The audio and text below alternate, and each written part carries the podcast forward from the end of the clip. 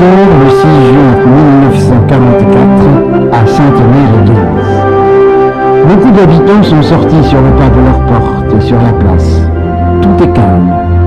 Pas une balle, pas un obus. Dans les arbres, sur les toits de l'église, de l'hospice, de la mairie, de grands parachutes de soie libérés de leur charge flottent doucement. D'autres, à terre, font de grandes taches multicolores et déjà d'un œil d'envie, raconte Alexandre Renaud à qui nous empruntons ces détails, les enfants les contemplent. Chacun raconte à son voisin les aventures de la nuit. Les parachutistes étaient tombés partout, dans les cours, dans les jardins, sur les toits. Les parachutistes, ceux de la 82e Airborne, général Ridgway, aux premiers éclaireurs largués depuis 0h20. Mission se tourner vers l'ouest du Cotentin en s'assurant des deux rives d'une rivière qui fera beaucoup parler d'elle dans les jours qui viennent et qui coule parallèlement au rivage oriental du Cotentin, par où doit venir la quatrième DI bientôt débarquer à Utah Beach. Le Merderet, dont le nom, puisé aux racines du langage rural, exprime assez le terrain bourbeux, fangeux, marécageux, ce même terrain qu'il a fallu interdire au parking hier matin. Bien des parachutistes, alourdis par le poids de leur équipement, vont noyer.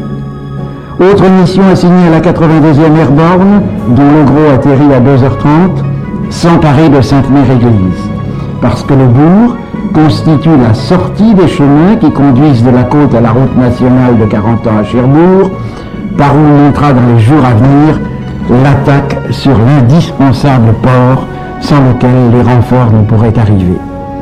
Dernière mission partie à la 82e Airborne, capturer les passages du maire de Rennes en deux points, la fière et chef du pont.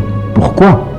Parce qu'ils ouvrent la voie à la coupure rapide du Cotentin en direction de Barneville, de manière à tronçonner la presqu'île, donc de désagréger l'agrégat des unités ennemies en tailladant leur voie de communication.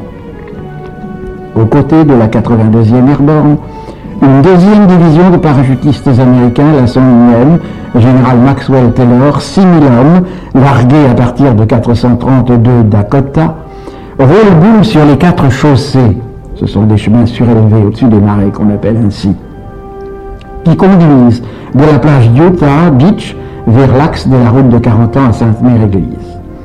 L'un de ces régiments a sauté au nord de 40 ans, pièce essentielle sur l'échiquier du flanc droit de la tête de pont, allié, il doit assurer dans le secteur de Brévent la jonction des forces débarquées à Utah avec celles débarquées à Omaha, jonction qui ne s'effectuera que dans six jours.